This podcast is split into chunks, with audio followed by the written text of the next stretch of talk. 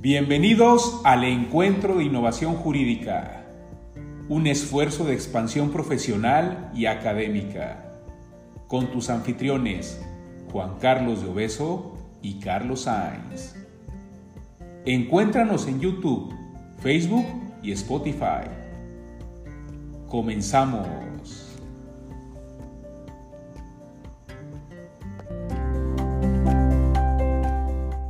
Hola, ¿qué tal, queridos amigos? Me da mucho gusto saludarles otra vez por este medio. Para el Encuentro de Innovación Jurídica es eh, un placer poder llegar a través de ustedes utilizando la tecnología.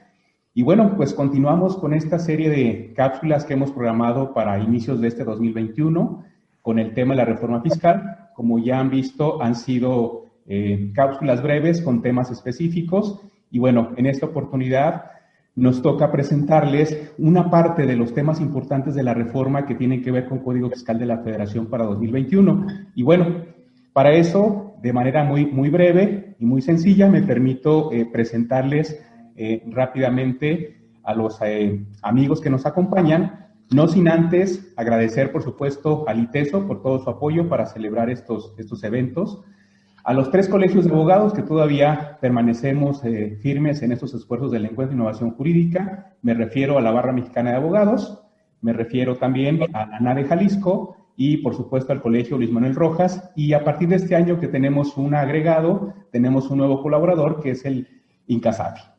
Muy bien, bueno, pues saludo con mucho gusto al doctor Oscar Fabián Barajas, socio de Fabián y Fabián y académico del ITESO. Oscar, buenos días y gracias por acompañarnos. Muchas gracias, Carlos. Un gusto saludarlos. Saludos, Domingo. Saludos, Guillermo. Qué gusto formar con este panel.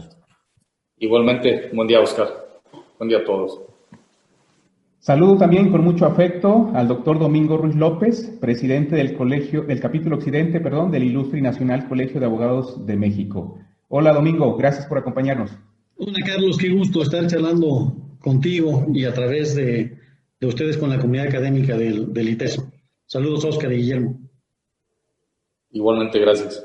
Y también saludo con mucho aprecio al maestro Guillermo Aguilar Carrillo, asociado de RC y GLL, y GL, perdón. Memo, gracias por acompañarnos. Al contrario, muchas gracias a ustedes, gracias al ITESO en especial por esta invitación y un gran saludo a mis colegas y, buenos amigos, eh, Oscar y Domingo, y en especial para ti también. Muchas gracias. Muchas gracias. Muy bien. Bueno, muchachos, pues como todos ustedes ya, ya saben, eh, eh, y quizás los, las personas que nos siguen por redes sociales ya han tenido conocimiento, quizás ya han participado en algún curso de reformas, en fin, Vemos que hay varios propósitos. En estas cápsulas, por ejemplo, verán alguna que hablamos de impuesto a la renta, de IVA, y en esta oportunidad que vamos a hablar de, código fiscal.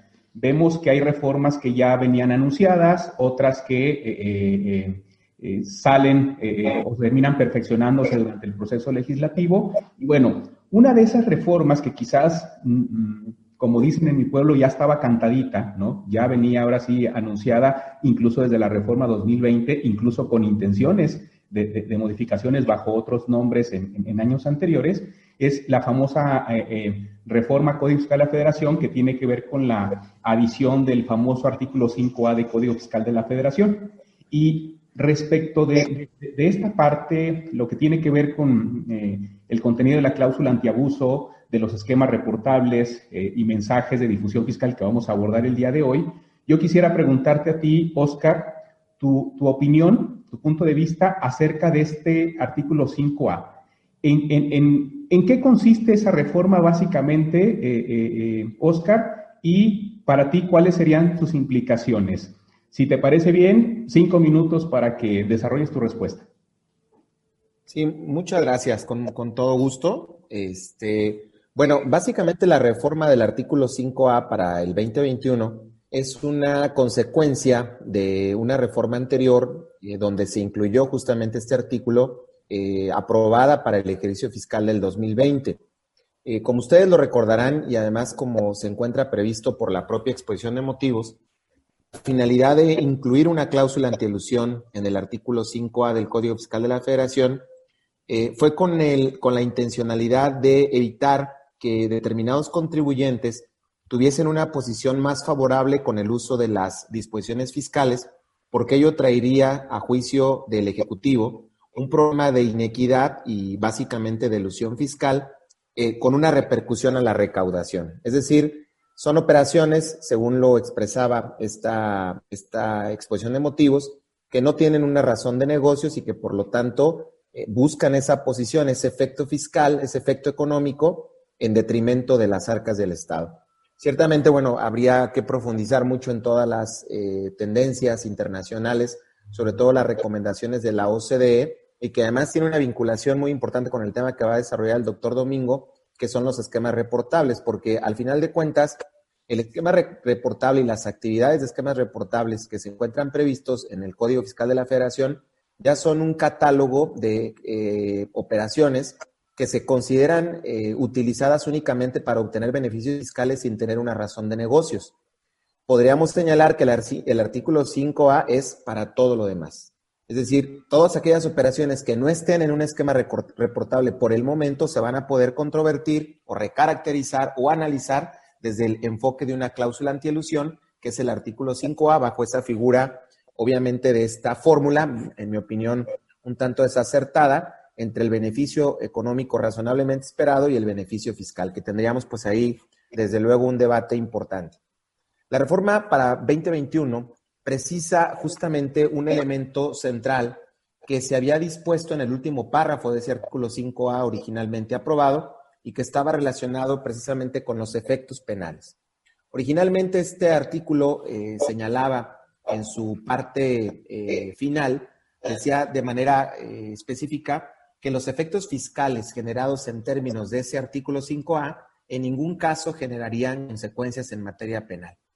Basado en ello, a juicio del legislador y a juicio de esta reforma para 2021, se considera que esa expresión pudiera causar, eh, entre otros casos, eh, algunos problemas relativos a la comprensión de lo que supondría esa frase. Es decir, a juicio del eh, Ejecutivo y después reiterado por el propio legislador, se podría pensar que en ningún caso la cláusula antielusión, aun y a, pesar de establecer conductas que pudieran tipificar delitos, pudiera traer como consecuencia la persecución eh, de un proceso penal. Por lo tanto, se plantearon dos problemáticas. La primera es aclarar que la aplicación de la cláusula antielusión per se únicamente tiene consecuencias administrativas, pero que al mismo tiempo, si hay conductas que el contribuyente realizó y que la autoridad advierte eh, sobre todo en los efectos de una planeación, que pudieran encuadrar en delitos fiscales, eso no implica que no se puedan perseguir. Es decir, lo que se pretende precisar es que la aplicación de una reconfiguración en términos del artículo 5A, si bien es cierto que únicamente tiene consecuencias administrativas, no se busca alterar la mecánica de un procedimiento penal cuando existan conductas delictivas al respecto. Y la segunda problemática por la cual se hizo esta precisión, que a, continuación señalaré y con esto termino mi intervención, eh, eh, es que eh, en términos se mezclan dos artículos que a mí me parece lo relevante de esta exposición de motivos, que es el 69B en relación con el 113 bis. Y dice una frase importante el legislador, bueno, el Ejecutivo, y posiblemente se reitera, que para los efectos del procedimiento del 69B, Muchas empresas o muchos contribuyentes, a fin de acreditar la materialidad, han presentado documentación y han acreditado la razón de negocios, considerando que a través de ello pudiera establecerse una comprobación de la existencia de las operaciones. Y dice el Ejecutivo que esta situación puede crear problemas para la persecución de la delincuencia organizada en términos del 113 bis y del 69, porque considera que eh, eh, no basta la razón de negocios, esta afirmación es muy importante, se consideraría inoperante acreditar razón de negocios para deslindarse de una posible eh, imputación de carácter penal en términos del 113 bis, relacionado obviamente con el artículo 69. Esta parte me parece muy delicada porque no, no hay una relación directa con el artículo 5A. Es claro que los delitos fiscales pueden perseguirse con independencia del efecto administrativo. Al final de cuentas, esta problemática segunda eh, tiene una consecuencia más eh, de fondo que habría que ir analizando cómo la autoridad lo interpreta, porque pareciera que en su intencionalidad eh, pudiera derivarse de este, de este cumplimiento de materialidad que al, pudiera acreditar una razón de negocios, pero que al mismo tiempo dice, eso no te exime de que aún y cuando acredites razón de negocios estés ante operaciones inexistentes, se surte el delito de la compraventa de facturas y yo pueda realizar la persecución por la vía penal. Finalmente, el resultado es el siguiente texto. Los efectos que las autoridades fiscales, esta es la reforma, otorguen a los actos jurídicos de los contribuyentes con motivo de la aplicación del artículo 5A, dice la reforma, se limitarán a la determinación de contribuciones, accesorios y multas, y dice la reforma sin perjuicio de las investigaciones y la responsabilidad penal que pudieran originarse con relación a la comisión de los delitos previstos en este código se incluye obviamente ya aquí una repercusión directa en determinación de contribuciones y accesorios y multas, cosa que eh, obviamente ya después veremos con Domingo cómo en otros sistemas la multa no procede en casos de antielusión, pero además ya nos dice sin perjuicio de la investigación y responsabilidad penal. Hasta aquí mi intervención, Carlos. Doy pie a los comentarios de, los panelistas. Muchas gracias, Oscar. Oye, perdón, así nada más muy rápido. Eh, eh, a partir de lo último que comentabas, pero no es, no, no es esto, e, e, esta visión no es un poco peligrosa desde el punto de vista de los principios jurídicos y los derechos humanos. Es decir, ¿no se volvería esto una montaña con una cima infinita que nunca vas a poder alcanzar? Es decir, llegaríamos a un esquema donde sí me acreditas materialidad, pero no te pude pegar materialidad, pero te voy a pegar por otros aspectos como podría ser el tema penal. ¿No, no, ¿no te parecería, Oscar, eso que podría ser muy riesgoso para, para el Estado de Derecho? Sí, definitivamente, porque me parece que no pueden desprenderse una cosa de la otra. Es decir, la razón de negocios de suyo es un indicio importante para acreditar, obviamente, la naturalidad de una operación. Y yo hablaría inclusive, además de la razón de negocios, la sustancia económica, que son dos elementos que forman parte de esta misma, eh, de una operación normal y, y una actividad normal de un contribuyente. Pero si en la propia exposición de motivos, como efectivamente lo señalas, la autoridad considera que esto no sería suficiente, es decir, hay una frase muy interesante, si no la encuentro ahorita lo, lo, busco y, lo comento un poco más adelante con las intervenciones, donde básicamente dice eh, expresamente el Ejecutivo que acreditar la razón de negocio en ningún caso sería suficiente para poder desvirtuar un delito, refiriéndose a la compraventa de facturas. Entonces, obviamente sí, si yo posiblemente compré una factura y trato de darle materialidad con documentos falsos y busco darle una razón de negocios, pues obviamente no puedo yo desvanecer la conducta delictiva. El problema es cuando en materia penal se basan en presunciones. Y ahí me parece que es una, cuestión muy delicada, porque si tú relacionas eh, el efecto de la delincuencia organizada basado en una presunción, prácticamente el Estado de Derecho basado en un procedimiento acusatorio se vuelve relevante para efectos de las consecuencias inmediatas, con independencia de que después te puedas defender, como se puede basar la presunción de la compraventa de facturas con un procedimiento de 69B, la razón de negocio sería, en mi opinión, un elemento importante para el Ministerio Público y para el juez de la causa. Por consecuencia, yo creo que no pueden estar desvinculados. Claro, no bastaría únicamente la razón de negocios, pero sí sería un indicio importante. Sin embargo, aquí nos dice de forma relacionada que no está, no sería suficiente, sería inoperante considerar que por la acreditación de una razón de negocio en términos del 5A no pudiera haber una consecuencia penal. Creo que es un tema a reflexionar porque eh, es la línea tan delgada que puede tener la autoridad al utilizar este último párrafo que se ha reformado. Sobre todo porque los delitos no se presumen, ¿no? Se acreditan. Este, porque Así es, aunque Carlos, hay una, hay una tesis por ahí muy grave de la primera sala donde habla de que efectivamente ante, en materia fiscal puede realizarse la, eh, la, vamos, la causa de un delito basado en una presunción. Fíjense, les leo rápidamente el texto. En el caso particular del artículo 113 bis, las operaciones inexistentes o falsas no podrían desvirtuarse por existir una razón de negocios, por lo que el argumento sería inoperante. Así lo dice la exposición de motivos de esta reforma penal, de esta reforma del 5A, que es donde yo creo que puede haber una, complicación, no en términos administrativos, sí en términos penales. Es decir, la llave de esta reforma no fue para los fiscales, fue para los procedimientos penales y eso ahí es donde me parece que puede existir la real repercusión de esta facultad. Muy bien. Bueno, y en relación a esto mismo, Domingo, hablando de, los, de los esquemas reportables, ¿Nos puedes platicar un poquito en qué consiste este modelo de los esquemas reportables eh, cuándo entra en vigor y en su caso si tú ves o encuentras alguna falla normativa en este modelo. Gracias, Carlos. Eh, a ver, este tema de los esquemas reportables se incorporó en el Código Fiscal de la Federación desde el año 2020. Vino junto con esta reforma también el artículo 5A de Código y tiene que ver con la era post-BEPS. Esto es, desde que los distintos grupos de estudio relacionados con el Plan de Acción BEPS, impulsado por la OCDE, establecieron sus conclusiones, pues dieron recomendaciones de cómo implementarlos y esto es la acción 12. Y la acción 12 lo que busca es que los contribuyentes revelen sus esquemas de planificación fiscal agresiva. Y dicho así, pues escucha hasta medio ingenuo o pretencioso, ¿no? ¿Cómo le van a hacer para que revelen? Entonces, distintos países se han, se han abocado a resolverlo de formas distintas.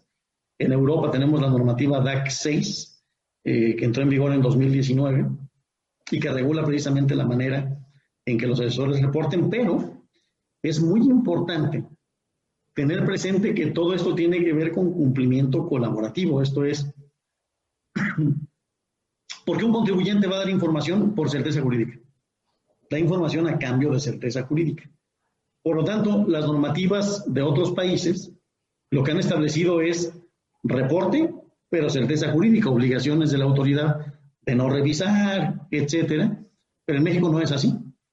En México, eh, desde el año pasado se implementó la reforma, que por cierto entró en vigor desde el primero de enero del año pasado, para tener las obligaciones de reportar aquellos esquemas que, que representen un beneficio fiscal. Da 14 parámetros generales de qué tipo de estructuras y de esquemas se tienen que reportar porque tienen un beneficio fiscal. Aquí quiere decir que lo primero que tenemos que tener presente es la noción de beneficio fiscal. ¿Qué es beneficio fiscal? Y por lo tanto, para poder reportar, y ahí me parece que vamos a tener un montón de discusiones. Porque si un beneficio fiscal es una deducción, por ejemplo, una deducción de un beneficio fiscal, hombre, pues el parámetro se hace muy amplio y muy largo. ¿Quién debe reportar? Primigeniamente los asesores fiscales y secundariamente los contribuyentes, si es que están eh, impedidos los asesores o en virtud de un contrato. Esto es contractualmente, el asesor fiscal y el contribuyente pueden pactar que sea el contribuyente el que reporte. Y esto es muy importante, porque la propia normativa mexicana establece que no se viola el secreto fiscal. No se viola el secreto profesional, perdón. No hay ninguna violación al secreto profesional. Y mientras son peras son manzanas, pues para yo no violar el secreto profesional, qué mejor que sea el contribuyente el que vaya a reportar el esquema. Eso sí, al reportarlo, debe proporcionar información de los asesores que estuvieron involucrados, sean personas físicas o morales, sus nombres completos, RFCs, si es una persona moral su representante legal, etcétera. Eh, estas obligaciones que están en el Código Fiscal de la Federación fueron complementadas en alguna modificación de la resolución fiscal para 2020 y ahora aparece en la, en la resolución miscelánea fiscal para 2021. Y básicamente lo que miscelánea hace es pedir incluso diagramas para entender la operación. Un diagrama donde se explique muy bien la operación, los actos jurídicos, qué encadenamiento tuvieron los actos jurídicos, cuál es el, beneficio fiscal que se obtuvo o que se espera obtener. Y toda esa información es la que se tendrá que estar revelando. Eh, aquí habrá que decir que el hecho de reportar no quiere decir que esté mal la operación. Solamente es un esquema reportable, que desde luego, perdón, que desde luego la autoridad fiscal puede venir a revisar. Y es un tema bien importante, porque, como decía, las obligaciones que están contenidos en estas disposiciones entraron en vigor desde el primero de enero del año 2020. Esto quiere decir que a través de una norma transitoria se establece que los plazos para reportar comienzan a correr el primero de enero del año 2021. El hecho de que empiecen a correr los plazos no quiere decir que inician su vigencia las normas. Las normas ya están vigentes, solamente los plazos para reportar comenzaron a correr. Esto quiere decir que más o menos por ahí del 18 de febrero se tendrá que hacer los primeros reportes de aquellos esquemas que se hayan estructurado en el año 2020 o bien de aquellos esquemas que se hayan estructurado en años anteriores a 2020, pero que tuvieron algún efecto fiscal en 2020. Si el asesor fiscal es de la opinión que no es un esquema reportable, eh, aquella propuesta, eh, aquella estructura que le propuso a su cliente, le tiene que dar una constancia. Esta obligación de constancia está vigente desde el año pasado. ¿Qué va a pasar en la declaración anual que deben presentar los contribuyentes en marzo próximo? Ahí van a tener que declarar todos los, los esquemas reportables que tengan. Si el asesor fiscal o el contribuyente lo reportó a más tarde del 18 de febrero, va a tener ya un número de esquema para poderlo manifestar en su declaración anual. También los asesores fiscales tienen hasta finales de febrero para reportar todos los esquemas que hayan hecho. Vamos, que hayan hecho en 2020 o que hicieron previamente y tuvieron efectos en, en 2021. Es una suerte de declaración informativa que se debe presentar. Esto nos lleva a algunos temas de, preocupación o de cuestiones normativas, como preguntabas, Carlos. La primera pregunta es, ¿qué es un beneficio fiscal indirecto? Esto es, ¿cómo indirectamente se puede tener un beneficio fiscal? Un contribuyente puede tener un beneficio fiscal, pero ¿cómo es indirecto? la otra es esta noción de beneficio y la otra es, ya viendo a detalle la redacción, de pronto quedan muchas dudas. Me voy a referir eh, a una en particular y pensemos en la fracción 13 del artículo 199 que dice que se debe reportar un esquema en el que el uso goce temporal de un bien y el arrendatario a su vez otorga el uso temporal del mismo bien al arrendador o a una parte relacionada de este último. Nos hicieron la consulta de la firma sobre unos contratos de usufructo. Y la fracción utiliza las palabras arrendador y arrendatario. Esto quiere decir que esa fracción solamente se va a referir al arrendamiento, aunque la intención del legislador tal vez no haya sido esa. Y así del desgrane de cada disposición, pues nos vamos a encontrar con cosas. Otra cosa que preocupa es la facultad para practicar visitas domiciliarias a los asesores fiscales. ¿Por qué? Porque es un tipo de visita domiciliaria que no merece un citatorio previo. Entonces, pueden llegar a tocar la puerta mañana y decir, señor Carlos Sainz, buenas tardes, venimos a revisar todos los esquemas que usted diseñó para su empresa, para su cliente eh, FEMSA de México. No, no es mi cliente, pues es lo que voy a revisar. Hágase para allá, porque yo voy a entrar y usted me tiene que poner a disposición toda la información de quién, de sus clientes.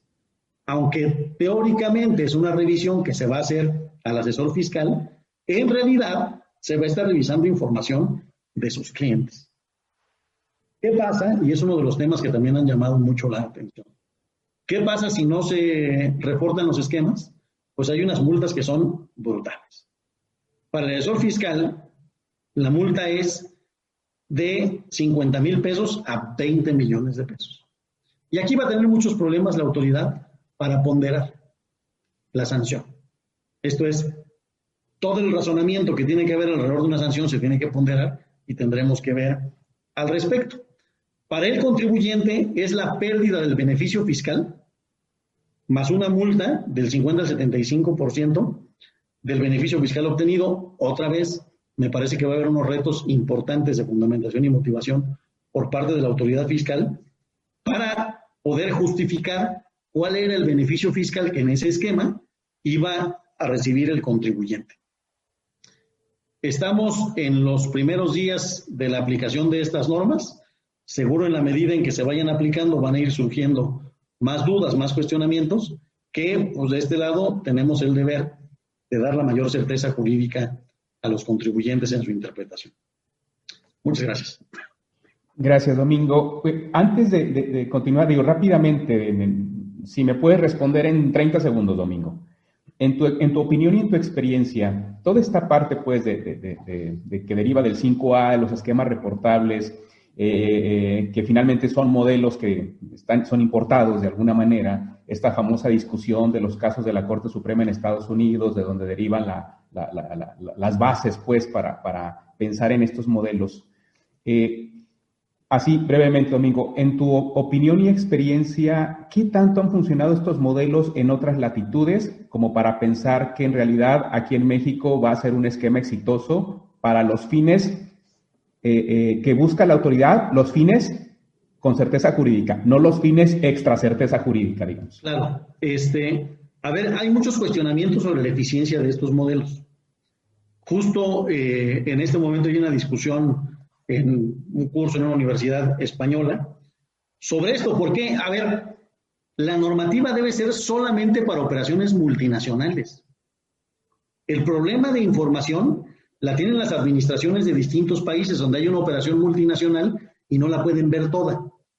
En el caso nacional tienen toda la información. Ahora, si no es a cambio de certeza jurídica, lo que se va a hacer es estar incrementando la resistencia del contribuyente para cumplir estas disposiciones. ¿Por qué te voy a dar la información? Por la amenaza de ser multado si el cumplimiento colaborativo es a cambio de certeza jurídica. En el caso español, que incluso hay una certificación, también se ha visto muy cuestionada porque el Código de Buenas Prácticas Tributarias lo hizo la Administración Tributaria más la Asociación Española de Asesores Fiscales. ¿Cómo el gobierno puede decir cuáles son las buenas prácticas de los ciudadanos? Este, me parece que hay un montón de cuestionamientos y su eficiencia está por verse. Yo tengo mis serias dudas. Muy bien, gracias Domingo. Muy bien, a ver, eh, quiero retomar un poco el tema de las facultades de, que se comentaban ahora del SAD, ahora con, esta parte, sobre todo los esquemas reportables. Y quiero preguntarte a ti, Memo. Eh, en tu opinión, eh, hablando de estas facultades, ¿cómo, esto se relaciona con esta facultad del SAT de emitir mensajes de interés, por ejemplo, o de difusión, o de difusión fiscal? Eh, eh, es decir, ¿cómo, este modelo aterriza ahí en tu opinión y en su, en su caso? Si ese modelo a ti te parece, si presenta algunos vicios de, normativos o de constitucionalidad incluso. Cinco minutitos, Memo, si te parece. Traes tu micro apagado. Gracias, Carlos. ¿Ahí me escucho? Sí, adelante. Gracias. Mira, atendiendo a este cuestionamiento que formulas, Carlos, eh, encontramos como propuesta de reforma para el año de 2021 eh, modificaciones a dos artículos para dar respuesta a esta pregunta en cuanto a los mensajes de interés y el tema de difusión fiscal. Son dos temas eh, que encontramos en, reformas a dos artículos, principalmente al artículo 17K del Código Fiscal de la Federación y al artículo 33 del mismo ordenamiento. Eh, los mensajes de, interés y que, establece, que se establecen en la forma que se propone para el año 2021 en la fracción primera del artículo 17K, eh, pareciera que es algo eh, pues insignificante en esta, en esta reforma que se hace a este, este artículo 17, 17K. Se establece que, o la propuesta en este sentido fue que se faculte a la autoridad fiscal para que envíen mensajes de interés eh, en los que se informe a los contribuyentes a través de, este mecanismo que es el buzón tributario, este mecanismo electrónico, ¿sí? Eh, eh, mensajes de interés. De forma que el, el artículo 17K, en cuanto a este tema del que estamos platicando, la única partecita que se reforma es la parte final de la fracción primera del artículo 17K si me permites, le doy de, lectura a esta fracción primera. El 17K, bueno, pues, eh, su, exposición es que las personas físicas y morales inscritas en el RFC eh, tendrán asignado un buzón tributario. ¿no? Es, es, es, la disposición que nos obliga a tener un buzón tributario este, vigente. Ahora, hago un paréntesis, recordemos que ya a partir del año 2020 ya es obligación de todos tener activo el buzón tributario. Bueno, eh, la adición que se hace a esta fracción primera, eh, ya esta redacción venía con anterioridad donde dice la autoridad fiscal realizará la notificación de cualquier acto o resolución administrativa que emita en documentos digitales, incluyendo cualquiera que pueda ser recurrido y por... Hasta ahí era lo que decía el año 2020. Lo que se agrega para 2021 dice, y podrá enviar mensajes de interés a través del buzón tributario. Pero hasta ahí queda. ¿sí? Si, si como estamos dándole lectura a esta fracción primera, eh, hacemos una primera reflexión, pues diríamos, bueno, ¿y qué, se, qué son esos mensajes de interés? ¿no? ¿A qué se refiere eh, el, legislador o cuál fue la intención del Ejecutivo cuando puso a, consideración del legislador esta, reforma? Hasta ahí queda en la, redacción. Sin embargo, si atendemos a la exposición de motivos, eh, la exposición de motivos lo que refiere a que pudiera esta facultad de comprobación de la autoridad emitir estos mensajes de interés a través del buzón tributario, menciona algunos puntos que, reitero, no están en ley, pero la exposición de motivos fue la justificación que se dio para efecto de esta reforma. Y dice eh, dicha exposición que estos mensajes de interés podrán eh, darse a conocer a través del buzón tributario a los contribuyentes, beneficios, simplemente así lo dije, beneficios, facilidades, invitaciones a programas, aspectos relacionados con su situación fiscal e información útil para el cumplimiento de sus obligaciones fiscales.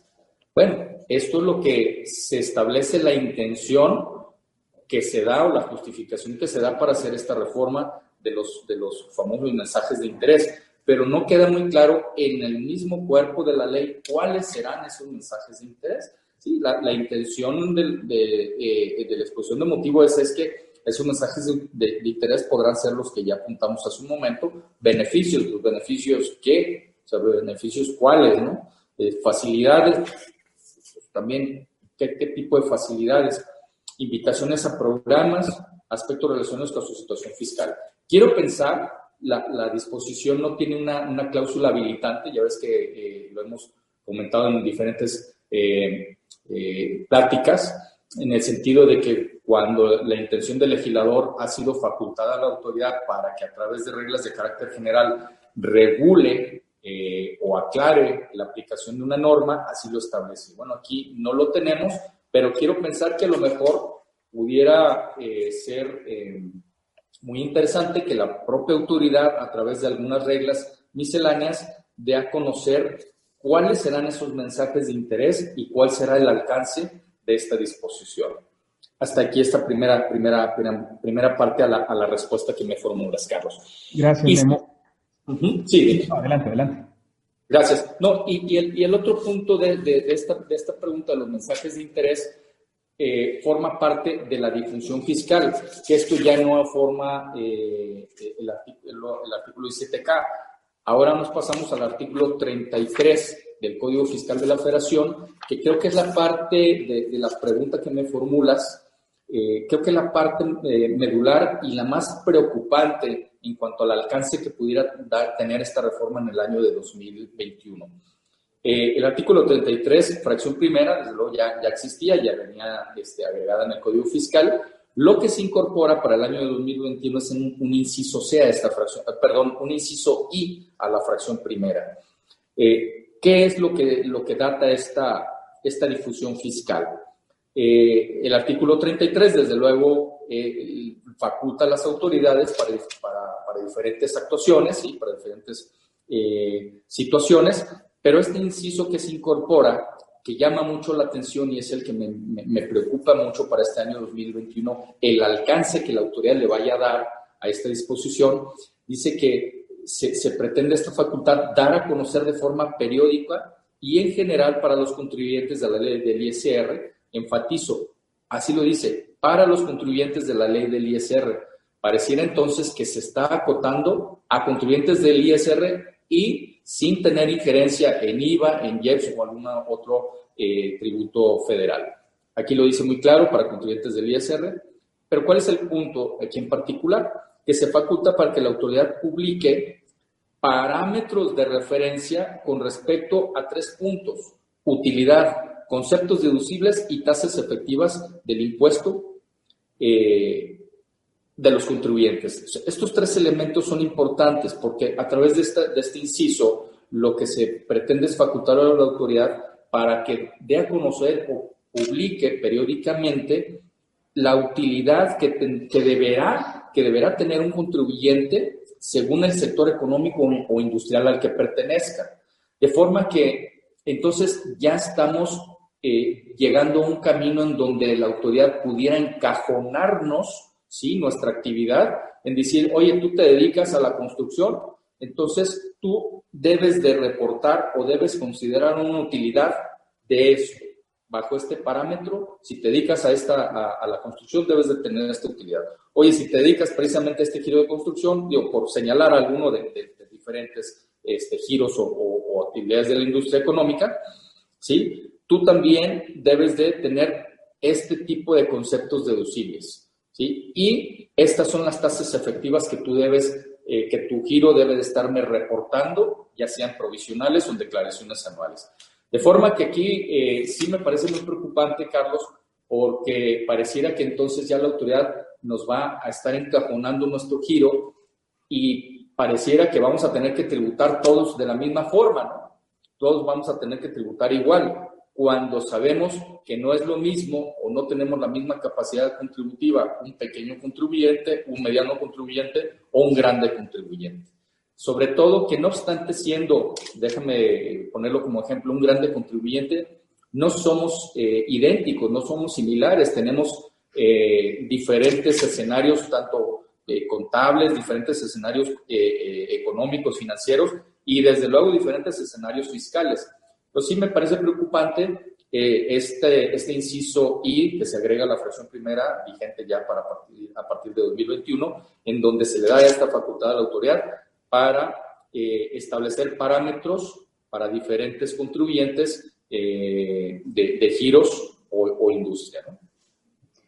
Oye, Memo, a ver, esta parte, bueno, todo es muy interesante, ¿no? Pero esta parte de la difusión que viene en el 33, estaríamos hablando de que la autoridad va a difundir, lo pongo entre comillas, eh, información estadística respecto a estas ramas de la industria que tienen que ver obviamente con la parte fiscal, que apoyamos el ejemplo de las constructoras. Bueno, mira, las constructoras deben tener este parámetro de, deducciones y estos conceptos generales de deducciones.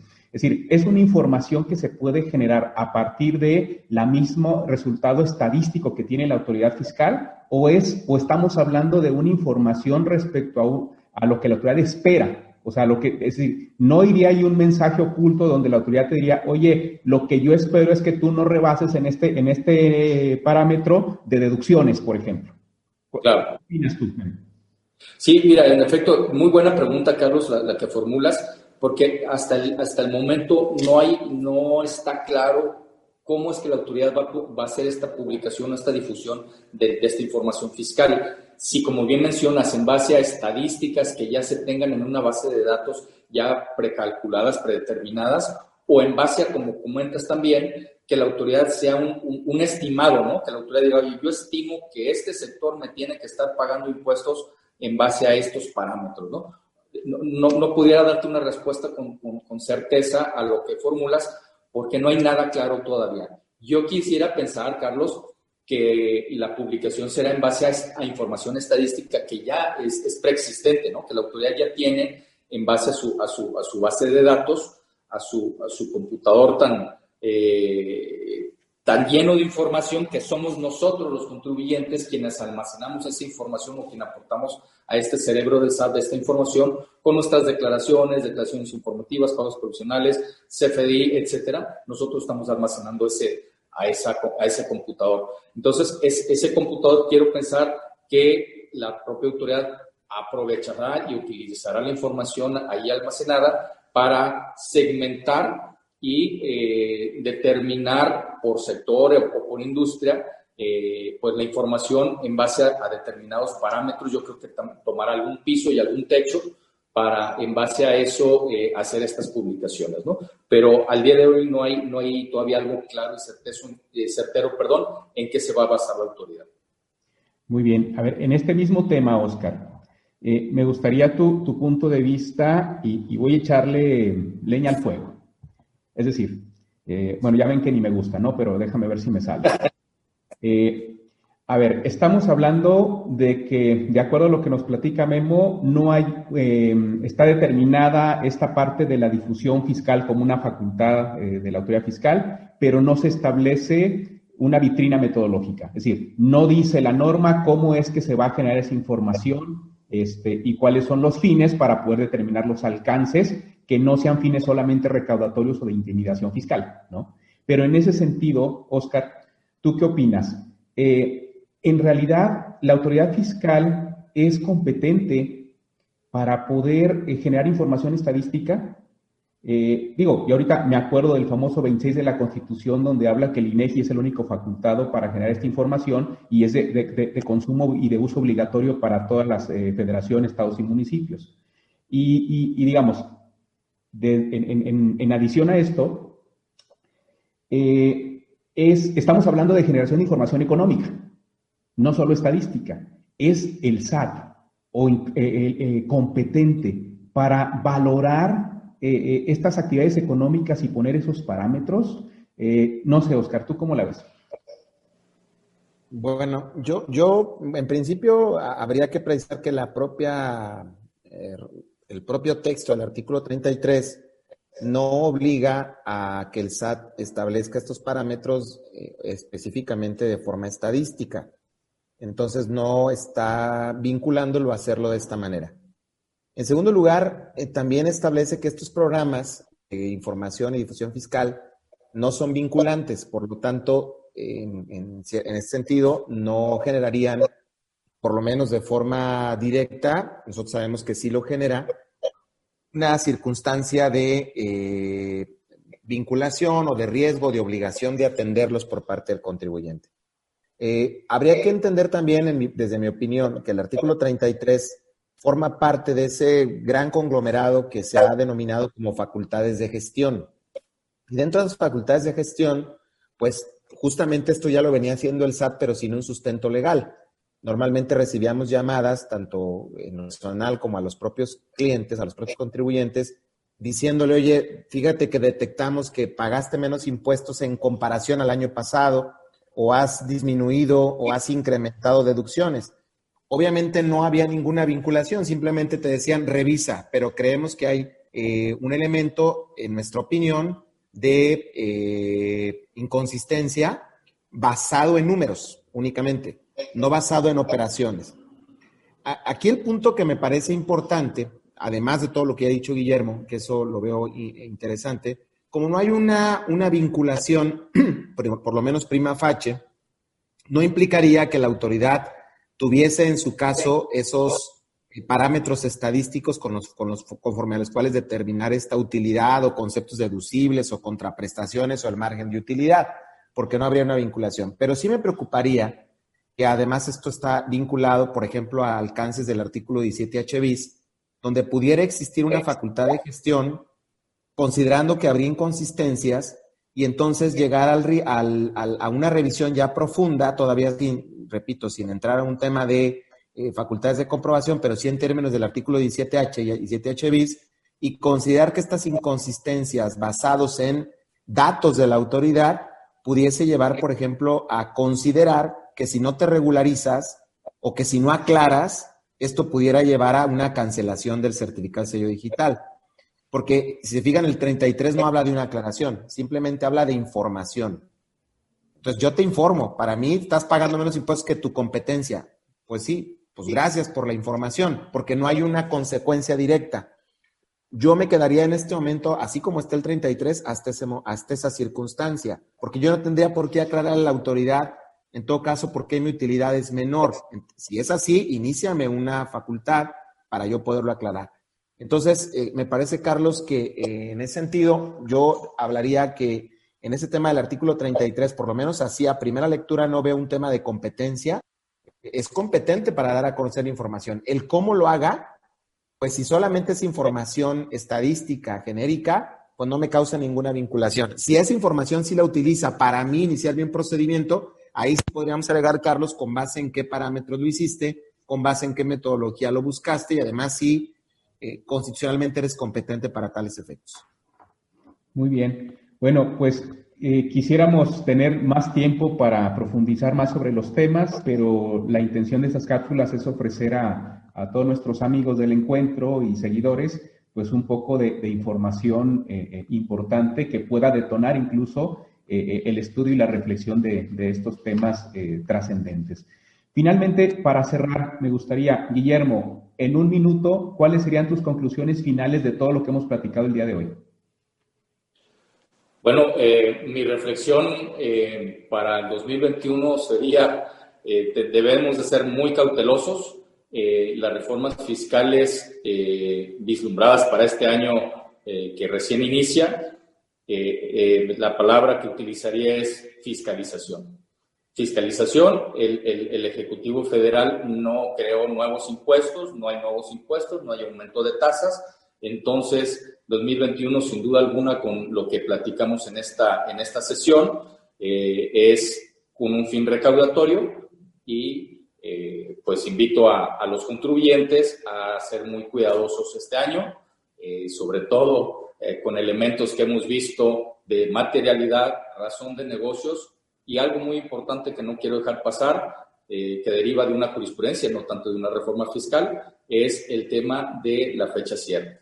Ojo, cuidado, este año todas las operaciones que se tengan y que se realicen, que, que tenga que ver alguna documentación, contratos, documentos, este, información en papel, por favor, denle fecha cierta. Gracias, Memo. Eh, Oscar, igual, ¿cuáles serían tus, conclusiones de lo que hemos platicado el día de hoy? Definitivamente creo que es un año muy importante de prevención.